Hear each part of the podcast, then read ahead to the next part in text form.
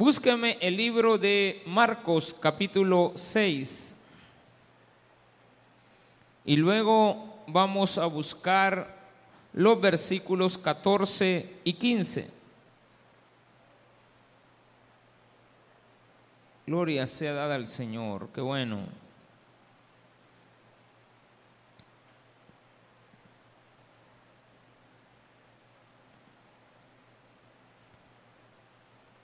La palabra de Dios no es entendida de la misma manera por todos.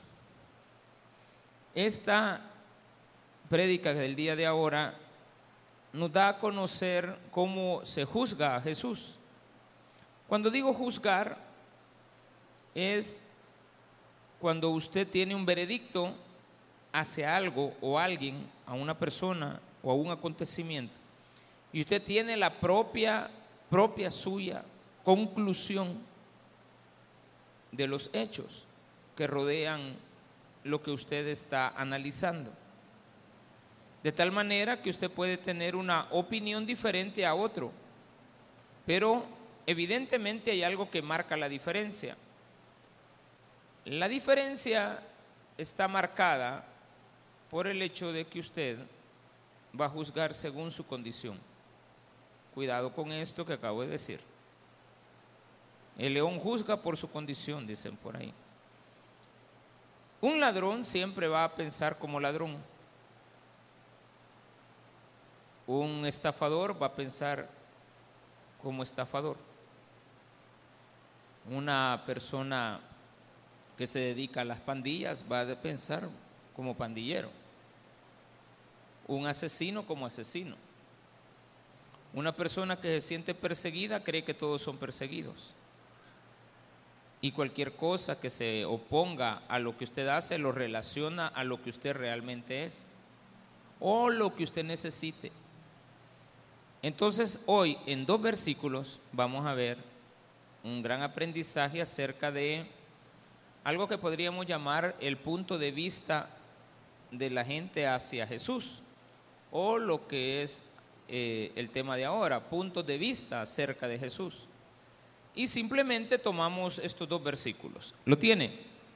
Vamos a ponernos de pie un momentito, ya que recolectaron la ofrenda, versículo capítulo 6 de Marcos, versículos 14 y 15.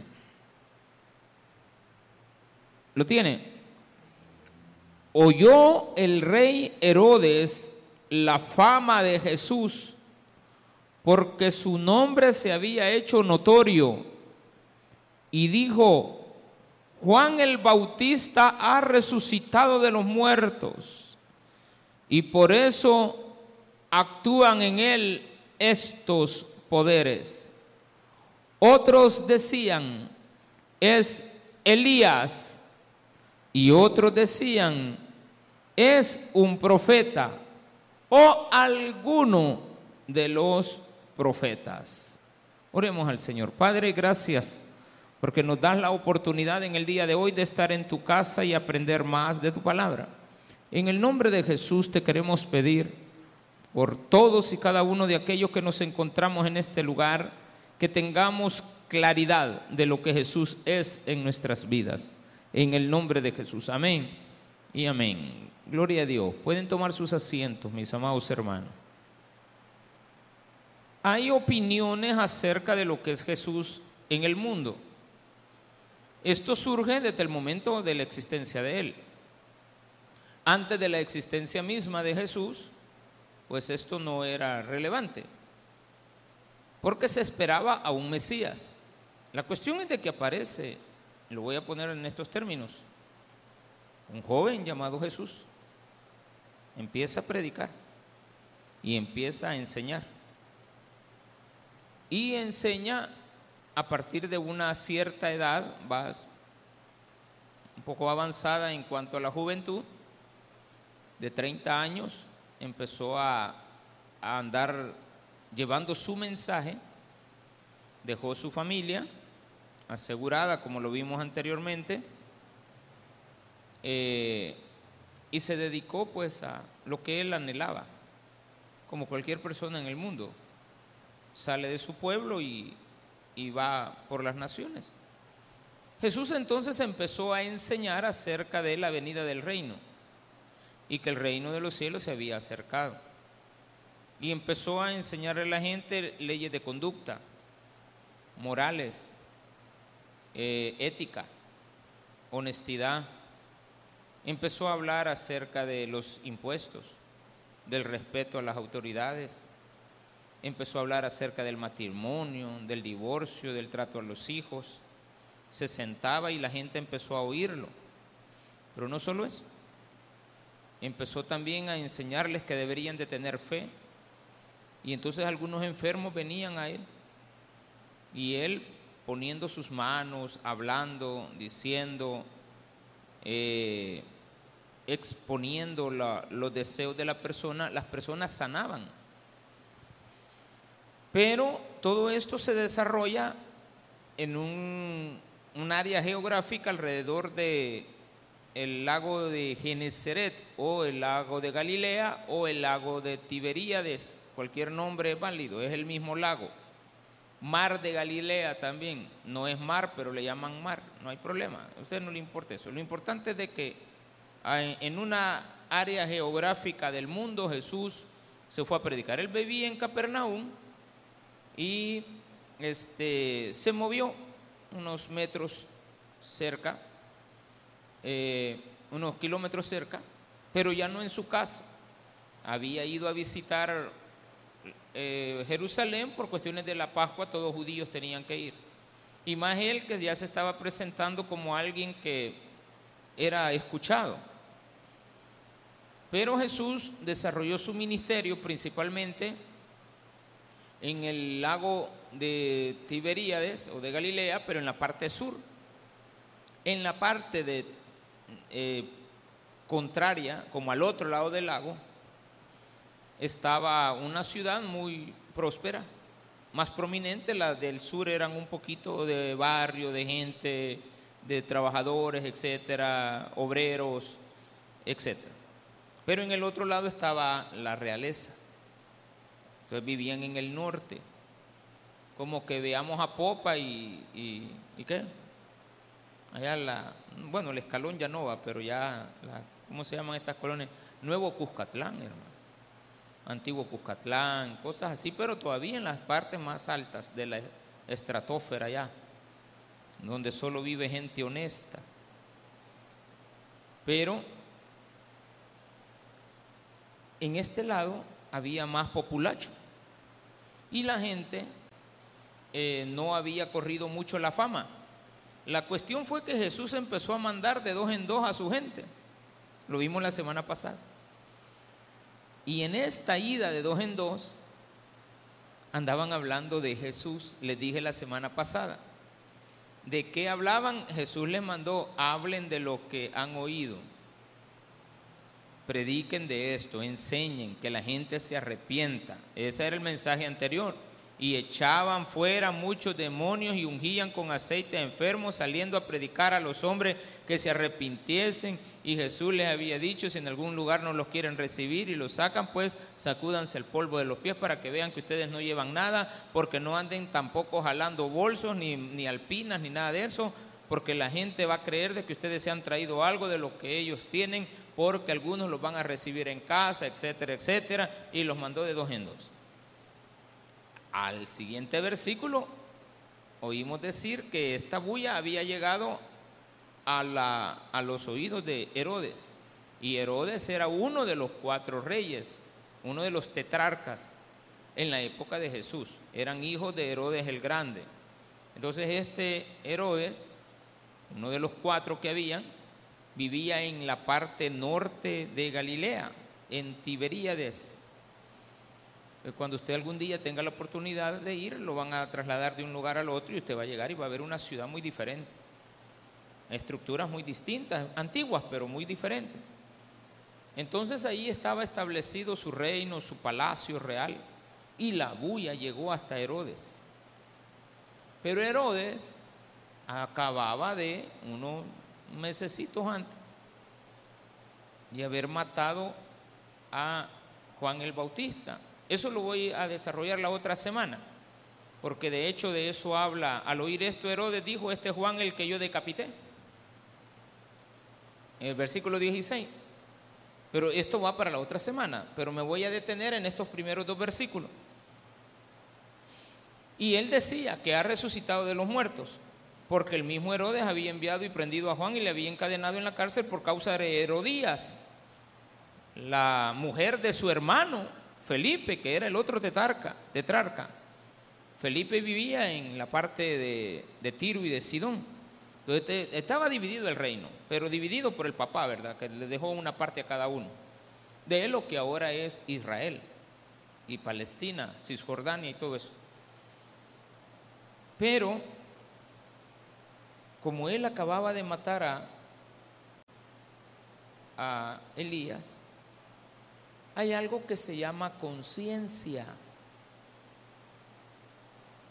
Y quieras o no, cuando Elías, cuando Herodes oyó hablar de Jesús y vio de los milagros, había algo en su interior que lo llevó a una conclusión errónea de decir que Jesús era Elías que había revivido.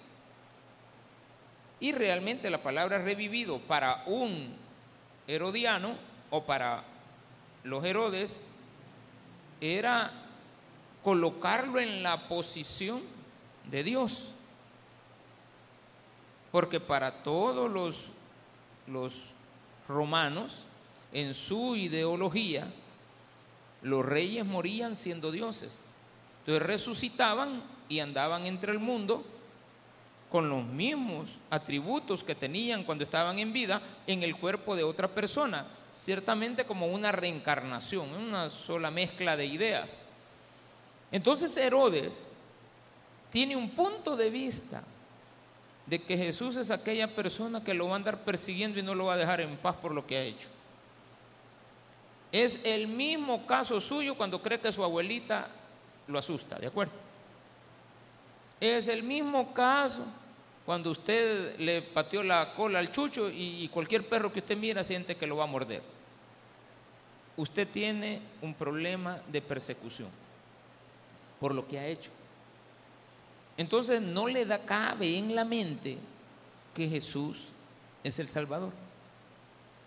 Porque usted o la persona que hizo esto, igual que Herodes, un asesino a quien yo decapité, dice, si hay alguien que anda haciendo algo tan sorprendente, no hay otro que este es Juan el Bautista que ha...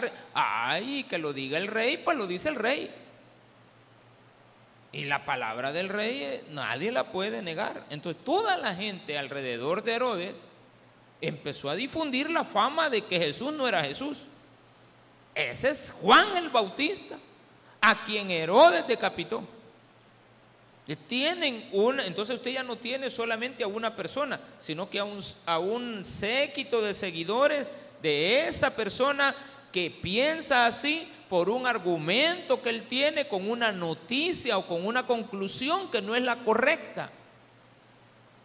Pero usted empieza a difundir esa idea y le empieza a agregar a la idea que tenía Herodes acerca de Jesús. Empezaron a hablar acerca de grandes milagros y cosas que Jesús no había hecho, pero todos se lo empezaron a atribuir a él, porque siempre hay personas que empiezan a asociar la condición de otra, a juzgarla, a tener un punto de vista de acorde a lo que yo soy. Como él era un asesino, creía que Jesús era el que lo perseguía, que le iba a hacer justicia. Veía en Jesús a Juan, salía corriendo el hombre. Hoy, ¿cómo le corto la cabeza a este? Si este es el mismo aquel. O sea que la conciencia de él no le deja tranquilo. Todas las personas que han hecho algo malo, su conciencia no las deja tranquila. Y cualquier persona que se opone a lo que ellos han hecho, entonces son perseguidores. Usted ya tiene perseguidores eh, de cualquier área. Personas que este, cree que los andan siguiendo y nadie los persigue. Pero dice también que otros decían es Elías. ¿Quiénes creían que era Elías? En el mundo antiguo testamentario, en el área de Galilea específicamente, los judíos tenían una idea del Mesías prometido y decían que el Mesías iba a ser un rey conquistador, no cualquier rey, sino que un rey que iba a venir a conquistar, que iba a poner un imperio, que iba a derrotar al imperio que a ellos los tenía sumergidos en la pobreza, porque había una gran pobreza. Los, judíos realmente eran esclavos, aunque no vivían como esclavos, pero en realidad eran esclavos. ¿De dónde tomaban a los servidores? A los siervos de los judíos. Los judíos no tenían los privilegios que antes tenían. Entonces la prédica de Jesús iba en contra de eso. Entonces Juan el Bautista ve en Jesús algo así, pero también el mismo judío empieza a creer que Jesús es Elías, porque habían oído decir que era Elías. Ahora es cierto, es un alguien resucitado. Aquel decía que era Juan el Bautista, pero estos decían que Elías. ¿Por qué? Porque el precursor en la idea judía es que antes de que venga Jesús, Elías lo va a anunciar, pero Elías ya se había muerto, era un profeta del Antiguo Testamento. Tenía ya 700 años de haber fallecido. ¿Qué hacemos? Ellos decían, bueno, entonces no es el Mesías, este es el precursor del Mesías. Él no es el Mesías, Él es Elías, el que ha venido a anunciar que el Mesías ya viene, porque habla muy bonito, habla como que fuera Elías. Entonces la gente lo está viendo a Jesús, va, y no dicen es el Salvador, no, ese es el que me va a sacar de mi problema judicial. Jesús es el que me va a sacar a mí de esta cabazón que tengo de dinero voy a ir a la iglesia porque media vez yo me haga cristiano, yo me voy a sanar. Media vez te hagas cristiano, tus problemas matrimoniales se terminan porque Jesús toma control de tu vida. Entonces para ti Jesús no es el Salvador, es un sanador. Entonces para ti Jesús no es el Salvador, es un economista, prestamista, banquero. ¿De acuerdo? Entonces para ti Jesús no es Salvador, es un abogado, un juez que va a dirimir una causa penal. Es el que te va a sacar del problema. Porque Jesús te va a sanar. Entonces no es Salvador, es médico. Según tu condición, aquí ya lo voy metiendo en otro camino, va. Olvidémonos del Herodes y olvidémonos de los Elías, de los judíos. Ya acabo de entrar en el problema de que cómo veo yo a Jesús. ¿Tu punto de vista cuál es? Es el Salvador. Es tu Salvador. Porque una cosa es que sea el Salvador y otra cosa es que sea tu Salvador. Para algunos Jesús es un profeta. Fíjense que los que decían que era un profeta estaban más cerca. Porque decir que es Elías no está cerca. Decir que Juan el Bautista está bien lejos. Frío, frío, frío, le dijeran, ¿va? Elías es, y estos eran los judíos. Los judíos estaban recibiendo milagros de Jesús, le llevaban gente a Jesús porque Jesús era Elías. Y Elías hizo milagros, hizo llover. También pidió que no lloviera. Un día dijo así, que no llueva, dijo, tres años sin llover. Y medio. Allá, a, los tres años y medio, mandó al, ayudante, anda a ver, le dijo, ¿qué miras? No veo nada. volví a ver bien, hombre, ¿y qué ves? Nada. A la tercera, veo un puntito. ay, viene la lluvia, anda a que salgan, que hoy se iba a caer una gran tormenta. Tenía tres años de novio. Esa es la mano de Dios que trae todo el agua. Le di cabal al ratito, estaba lleno de una gran nube. Y cayendo borbollones de agua. Partió el mar, el, río Jordán, ¿no? Eso está, tremendo eso. O sea, hizo encender un, un holocausto. Le dijo a Dios, que queme todo y se quemaron la, la rey. Y después le voló la cabeza a todos los profetas falsos.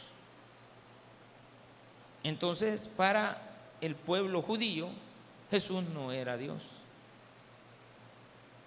Era Elías. Para algunos. Para otros sí empezaron a verlo como Pedro. Tú eres el Hijo del Dios viviente. Tú eres el Mesías, el Hijo de Dios. Otro centurión dijo, verdaderamente este es el Hijo de Dios. Juan el Bautista cuando lo vio dijo, he ahí el Cordero de Dios que quita el pecado del mundo. María cuando lo tenía en el vientre dijo, he aquí mi Salvador. Herodes, el papá de este Herodes, dijo, váyanme y preséntenme al niño porque quiero adorarlo, pero para matarlo. Ay, porque si hay otro rey y como querencia les dejo a mis hijos. O sea que Herodes el grande mandó a matar a todos los niños creyendo que se había llevado en cuenta a Jesús. Para que cuando él muriera les dejara una herencia a sus hijos. La herencia de las tierras que se dividieron en cuatro, en Perea, en Irumea, en Galilea y en la zona de Tiro y de Sidón. Entonces, cuando nosotros vemos la historia, nos damos cuenta que la gente era igual que nosotros que venimos aquí a la iglesia por un interés. Somos interesados. Pero hay algunos que no. Y otros decían, es un profeta. Veamos. Cuando hay sed de querer escuchar la palabra de Dios, vas a ver en cualquier persona que hable que Dios te está hablando. ¿Sí? Cualquier cosa, todos pensamos así. Herodes decía, él es Juan el Bautista, porque andaba en la conciencia que había matado a Juan. Los judíos decían, él es Elías y ya vamos a ser prontos a ser liberados. Eso es como ponerlos en el aspecto nacionalista, ¿verdad? O sea, vamos a luchar por nuestra nación y el único que nos va a venir a liberar de esta atrocidad tan grande que se llama imperio romano y que acabamos de salir del imperio griego y ahorita tenemos aquí a estos romanos que nos tratan mal porque era la época de hierro, era un ejército de hierro. O sea, así se caracteriza la, figura que mostró Daniel. Este va a ser un imperio de guerra, de, de, paz, de paz, barro, pero será un imperio de hierro. O sea, estaba mezclado los dedos bronce con metales y estaba ahí este hierro y estaba el barro entonces era de construcción, de edificaciones, de desarrollo. Pues sí, pero ¿a costa de qué? Entonces ellos decían, un día vendrá el libertador. Y se murió este Malaquías allá por 330 años antes de Cristo. Y nada que les hablaba a Dios. Entonces ellos estaban acostumbrados a oír las prédicas de las sinagogas. Estaban escuchando a sus rabinos, sus pastores, son lo mismo. Y estaban oyendo al pueblo que hace conclusiones también después de que salen de la iglesia. ¿Y vos qué pensás del pastor? También, también. Mira, ¿y, ¿y, vos qué pensás ahí de la iglesia? ¿Te está pensando en la iglesia? Está bien, hable. No, no hay problema. La cuestión es esta. ¿A qué conclusión tú llegas? Te conviertes en un nacionalista cuando estás escuchando la voz del el pastor, pero no la de Dios. Estás viniendo a la iglesia por un interés. pero no buscando verdaderamente a Dios. Pero hay algunos que están mucho más cerca que Herodes y que los nacionalistas interesados en que se hagan sus deseos. Porque qué problema tenemos con querer saciar a la gente con sus deseos. Somos insaciables. No nos satisface nada. Un ratito, pero queremos más. Un ratito, pero queremos más. Estamos teniendo un televisor de 32 pulgadas, queremos uno igual a la vecina de 64. Tenemos un plasma, eh, PlayStation 1, 2, 3, 4. Acaba de salir el iPhone 40 y usted quiere el 41 ya. Tenemos problemas. Te dan 20 megas, tú querés 40 megas. ¿Para qué quieres tanto? Gigas una hora. Gigabyte. Tera vas a empezar a decir. Ya no vas a hablar de discos duros de, un tera, de 10 teras. Y si aparece algo distinto, lo quieres. Somos insaciables. Tienes una mujer muy hermosa y querés la del vecino. Tienes un marido que te trata bien y querés el del vecino. Querés al vecino, andas buscando por donde no hay. Y que va a haber ahí un gran pleito, una gran. Así como las mujeres dicen que un costal de serpientes, los hombres son unos grandes leones y lobos rapaces. O sea, la cosa no calma, no vas a saciarte. Y vas a terminar mal, porque Herodes, ¿en qué terminó? Creyendo que lo andaba siguiendo Jesús. ¿En qué terminaron los, los judíos? Cuando vieron a, ay, no era, no era, este no era el Mesías, no, este no era Elías. Porque así decían, cuando Jesús decía, Elí, Elí, estaba llamando a Dios, pero ellos decían, ¿qué dijo? ¿Qué dijo? ¿Qué dijo? Está llamando a Elías. Y otros decían que era Jeremías, porque estaban esperando a un profeta. Pero los que decían que era Elías no lo veían como profeta, lo veían como el predecesor del propio Mesías enviado por Dios. Quiere decir que nunca fue Dios. Nunca. Pregúntele a un budista y para ustedes qué es Jesús, un buen hombre. Y como ellos creen en las cosas esotéricas, vienen y dicen, no puede ser Dios porque sería inalcanzable. Tiene que haber sido un hombre que llegó a ser Dios. Tampoco lo creen, no, fue hombre y murió hombre. Le preguntamos a un mormón que qué es Jesús. Nos va a dar una idea de que sí, que nosotros creemos que Él es el Salvador, pero ¿es el único Dios? No, fue un buen hombre que hizo buenas obras y por eso es que es divino ahora. Entonces dice, todo aquel que haga lo mismo que Jesús hizo se va a salvar. No. Porque eso sería vivir por obras. Entonces hay gente que ve a Jesús, obrero. O sea, cuando digo obrero, que hace obras. Obrador. Que una persona que hace obras y que si hizo una buena vida, ¿por qué no lo voy a imitar? Entonces yo puedo imitar a Jesús, catolicismo. Hay que ser igual que Jesús, igual que María. ¿Qué dice el Islam? Ah, el Islam dice que es un hombre. ¿Creen en Jesús? Sí, vivió. Creen en María y dicen, es el hijo de María, pero no el hijo de Dios. O sea, hay diferentes posiciones. ¿Qué pueden creer también los testigos de Jehová? Que es Dios. No, no creen que es Dios. Entonces lleguemos a nosotros. ¿Y para ti qué es Jesús? Ahí se la dejo a usted. Para mí, yo le voy a dar mi punto de vista, es mi Salvador, es mi Señor, es Dios, es el Hijo. Tiene todo el poder y la potestad en el mundo, es el creador del mundo, del universo. Eso es lo que yo creo que Él es, para mí. Aunque a veces, muchas veces, lo irrespeto.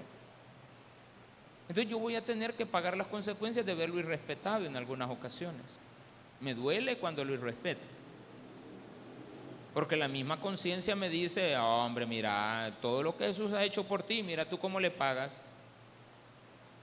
Bueno, sí, tienes razón, perdóname, Señor. pero viene Dios y me dice, ah, del diente al labio no te la creo mucho porque lo volviste a hacer. Ay, sí, Señor, tú sabes que hoy débil. Esto de la bebida no la puedo dejar. Ahí otra vez con el apache guaro para adentro. ¿Cómo que no lo puede dejar? ¿Y cómo lo empezó? Así como dijo el que capturaron ayer, va, nosotros somos bolitos, digo, nosotros no somos, ¿qué dijo? Nosotros no somos delincuentes, digo, ustedes son los delincuentes que nos acusan a nosotros. Estaba sonado el pobre muchacho. Ahorita que ya le pasó la, la, borrachera, está bueno, ¿y dónde estoy? Y todavía le han de decir, si vos dijiste, yo, pero como no le pueden llevar celular para comprobárselo. Pero así es la vida, la gente no cree, son capaces de hacer tonteras. Y después estamos arrepentidos, decimos, no, yo no supe lo que estaba haciendo. Disculpame, mujer, yo no, la intención no fue darte en la, eh, un trompón, sino que fue solamente empujarte. Pero mire, es que yo le empujé, pues sí, pues la señora tiene un gran chindondo aquí. Si yo lo le empujé en la cama, cayó, pero rebotó al otro lado y hasta para donde la vecina y preguntaron qué, qué pasaba. Fueron los vecinos los que hablaron. ¿Usted no la cree? Otros decían, solo estamos en dos versículos, es Elías, otros es un profeta.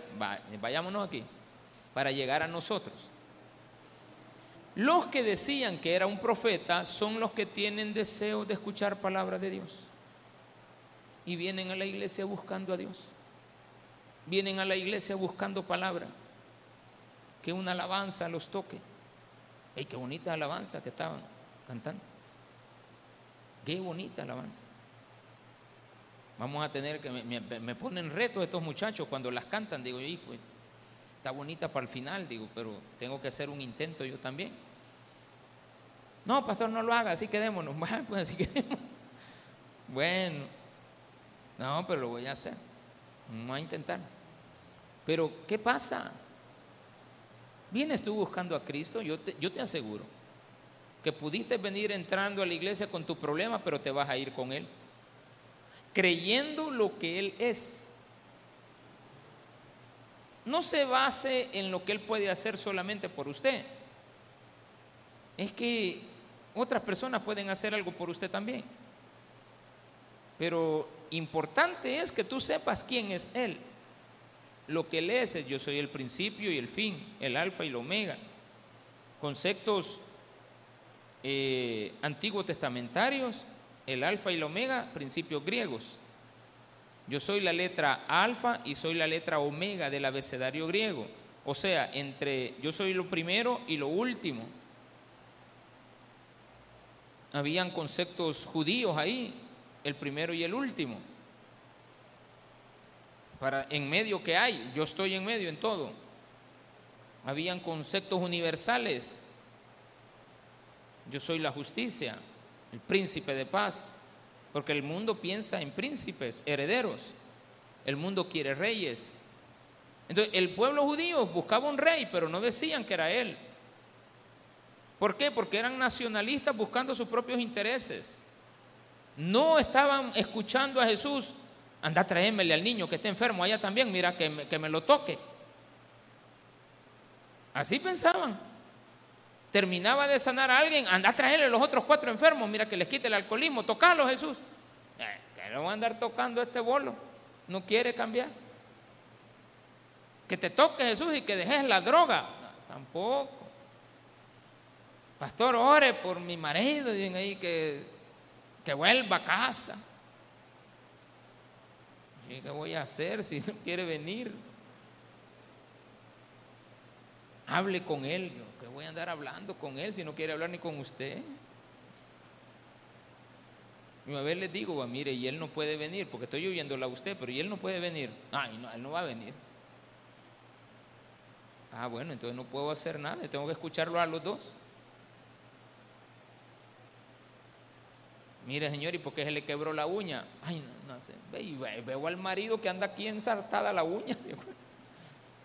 Y mi nombre ya de haber sido, digo yo, ahí está la misma marca él. Como que soy investigador del NCI, No, hombre, digo yo, esto, la ley y el orden. No, hombre, no, esto, es como que fuera, ¿cómo se llama? El de Miami, el, Horacio. Inventando yo ahí, ¿verdad? Encontró el pelo del gato donde no era y que allá, este, no, hombre, unos inventos que hacen. Que Dios guarde que uno en las películas se ven. ¿Quién es el profeta? Esos están más cerca, porque son los que no saben, pero están diciendo, ¿qué es un profeta? Ah, el que me predice, no. ¿Qué es un profeta? Ah, el que me habló el profeta y me dijo de que yo iba a morirme la otra semana. ¿Cuál es el profeta? Eh, mire que Dios me ha dado palabra a mí para, pues sí, pero espérenme. Es que realmente el profeta es, viene a ser profeta de alguien cuando la persona anda buscando palabra. Tenían 300 años de no oír esto. Palabra de Dios que vino al profeta Abdías. Palabra de Dios es esta. Estando yo en visiones, vi a la nueva Jerusalén. Por el profeta. Dios me habló estando yo, si estaba dormido o despierto, no lo sé, pero es palabra de Dios. Y muchos inventaban que Dios les hablaba. Entonces viene Jesús y advierte, algunas veces van a oír decir que van en mi nombre, pero yo no los he mandado. Así es de que rechácenlos tú vienes a oír palabra, entonces vienes a oír a un profeta. Sí, la palabra de Dios es la profecía. Y no hay más profecía aparte de esta. Ahora bien, hay iglesias que se llaman así, que bueno, ¿no? y son cristianas evangélicas perfectas. Qué bueno, estoy de acuerdo. En lo que no estoy de acuerdo muchas veces es en que nos vistamos de bautistas y creamos que esta es una iglesia liberal, donde usted puede hacer lo que usted quiera con su regalada gana y con su regalada vida y que nadie le puede decir nada y que ahí se permite de todo. Eso no es cierto. Lo único que respetamos, lo que usted quiera hacer en la vida. Pero aquí le venimos a decir lo que Jesús quiere que usted haga, no lo que yo quiero que usted sea. Porque yo un día de esto me puedo inventar. Cambiemos el uniforme de los servidores. Ahora todos los servidores van a ser de negro, vaya. Al ratito les puedo decir, pónganse cachos, y todos con cachos. No, no, pero hay gente que le hace caso. Vamos a hacer un domingo de Halloween, me imagino. Y vamos a venir vestidos de brujo. Y sale uno está vestida una de diabla y una diablita de vestido azul. Diablo de vestido azul. ¿va? Y unas tres diablas ahí. No, no la hace. Usted no puede escuchar cualquier palabra. Usted tiene que escuchar la voz de Jesús, que es la voz profética que, que predicamos. Entonces, eso no quiere decir que Dios no te hable a ti de diferentes maneras y de diferentes formas. Dios te puede hablar por medio de un anuncio, te puede hablar hasta por medio de la creación animal. No le diga así a mi esposo. No, estoy hablando del animal que, le puede hablar o no. El gato te puede hablar. O sea, te puede dar una señal. Te puede advertir. Dios te lo puede poner en medio. Quizás te puso en medio al perro para que frenaras y después venía un niño pasando y evitó un accidente.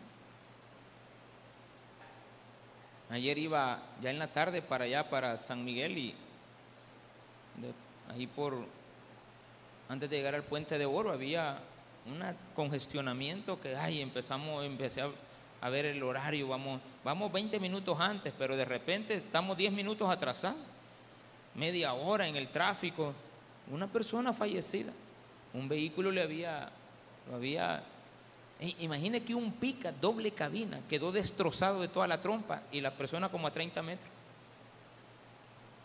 Ese fue golpe mortal. A mí me dice más despacio de aquí para allá, ¿de acuerdo? Bájele. No, vienen los microbuseros. No, no, no, no, cualquiera. Hasta nosotros también vemos el accidente.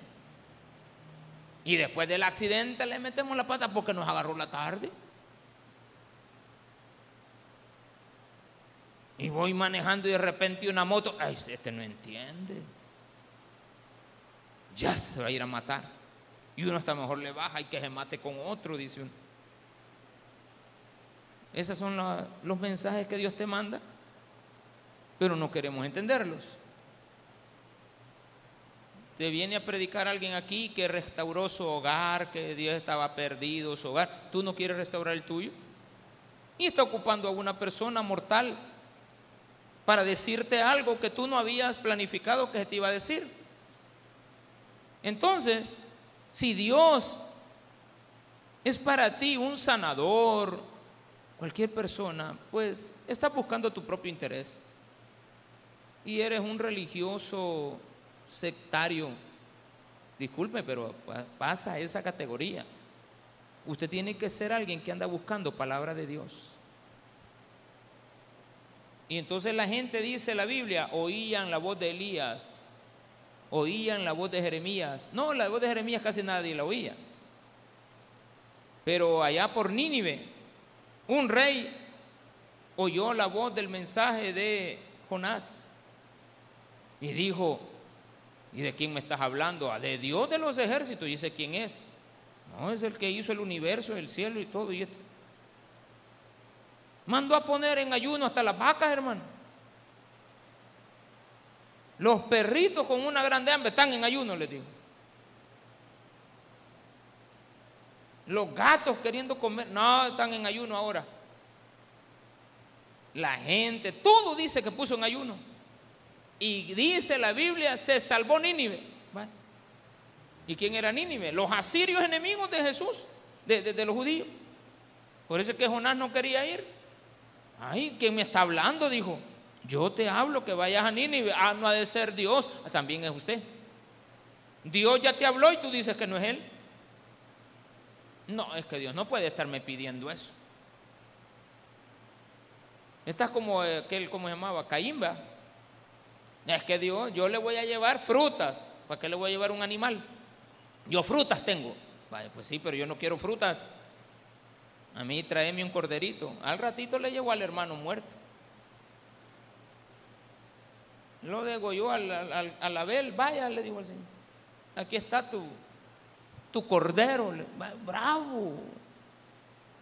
Y se fue a andar errante a formar, a Popa vino a parar porque hay que armar una ciudad, Al centro histórico vino a parar, estaba formando una ciudad. Calles bonitas, bien empedraditas, pues sí, pero ¿de qué te sirve educar a tus hijos sin Dios? Lo que prediqué el día viernes. No, si Caín se hizo rico, grande, artífice, Padre de todas las naciones, paganas por supuesto, porque nada de Dios hay en medio. Y dije, decían, y otros decían, es un profeta, uno. O habían otros que decían los que decían, o algunos de los profetas. Ah, no, a cualquiera de los que nos ha dado mensajes previos de la palabra de Dios, este ha de ser. Entonces los que estaban más cerca eran aquellos que andaban buscando palabra. Si usted ya aceptó a Cristo, usted ya lo ve diferente, porque para usted es Dios. Pero hay algunos que todavía no lo ven Dios porque no lo han recibido como su Salvador. Saben que es Dios, pero no su Dios. Porque Satanás sabe si yo le pregunto, don Sata, ¿y Jesús quién es? ¿Qué me va a decir? Satanás, ¿qué me va a decir? Él es Dios.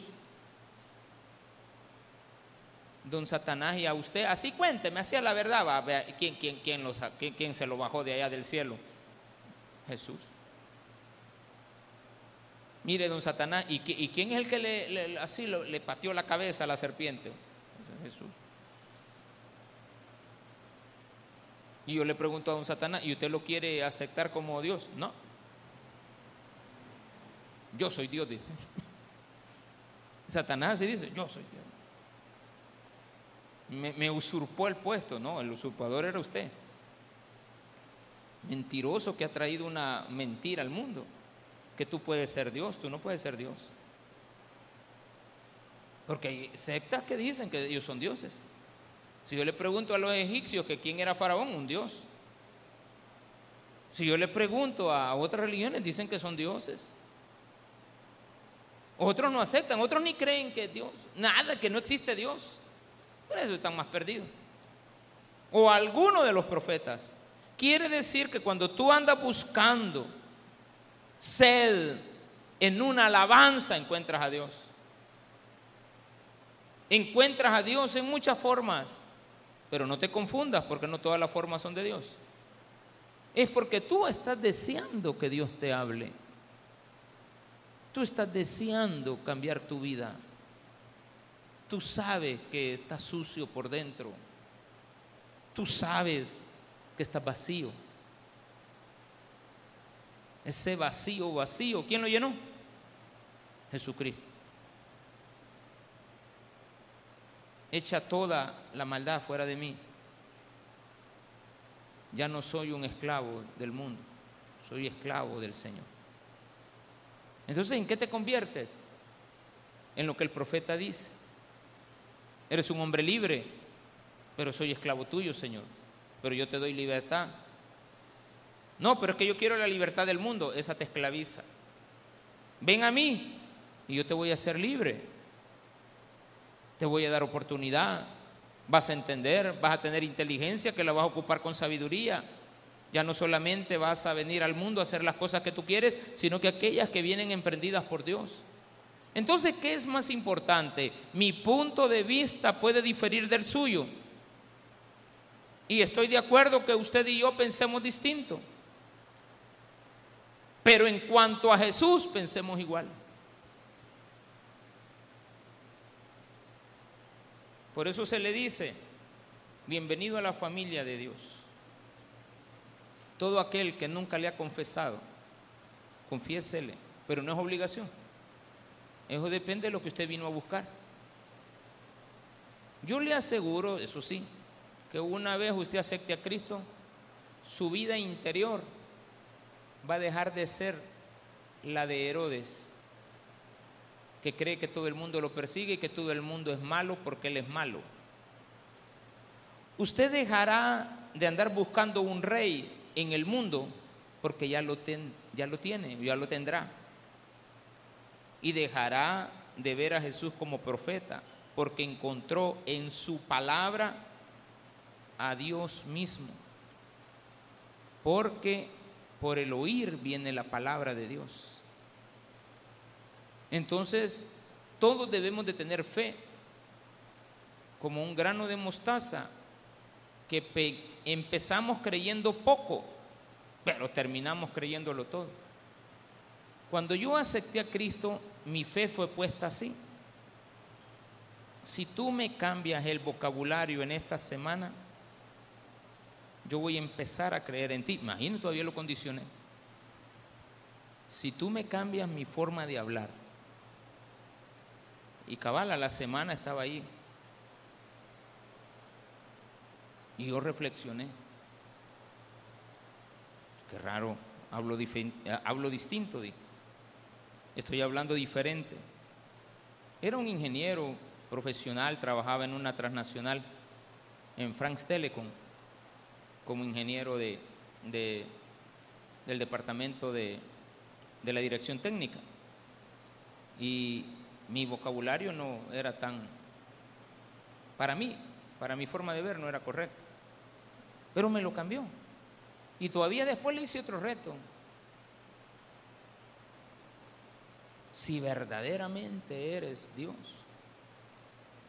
cámbiame. Si verdaderamente eres Dios. Porque yo decía, yo no soy digno. Es más, le dije, voy a empezar a creer en ti porque no creía que Él era Dios, no creía en Dios. Era un declarado hombre incrédulo. Yo declaraba que, no existía el diablo.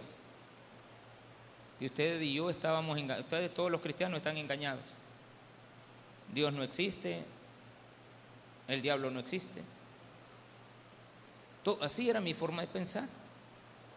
Y a la semana estaba diciendo, Dios le bendiga, hermana. Dios le bendiga. Amén, sierva del Señor, siervo, hermana en Cristo, la hermana. Ahora a todo el mundo le digo, hermano. Viene el Señor que vende pan, el hermano, y me dice que no es hermano, me es mi esposo. Que el que trae la sorpresa al hermano fulano. Es que él tampoco es hermano, ya lo viste donde congrega. No, no viene. Va que ya lo invitaste dos veces a la iglesia. Sí, pues no quiere entrar. Ah, pues es hermano. No, no es hermano. Pero yo le digo hermano. Y vamos a comprar al mercado. Mira la, la hermana que vende fresco. Tampoco es hermana. Pero todo el mundo le digo hermano. Porque hay un deseo de creer que toda la gente piensa como tú cuando tú ya tienes a Cristo en tu corazón. Deseas que los demás ya lo hayan hecho, aunque no lo han hecho. Entonces el llamado es a que tú individualmente veas a Jesús de una manera tal que llegues a entender lo que realmente Él es. Él es Dios y Él es nuestro Salvador. Démele un fuerte aplauso a nuestro Señor.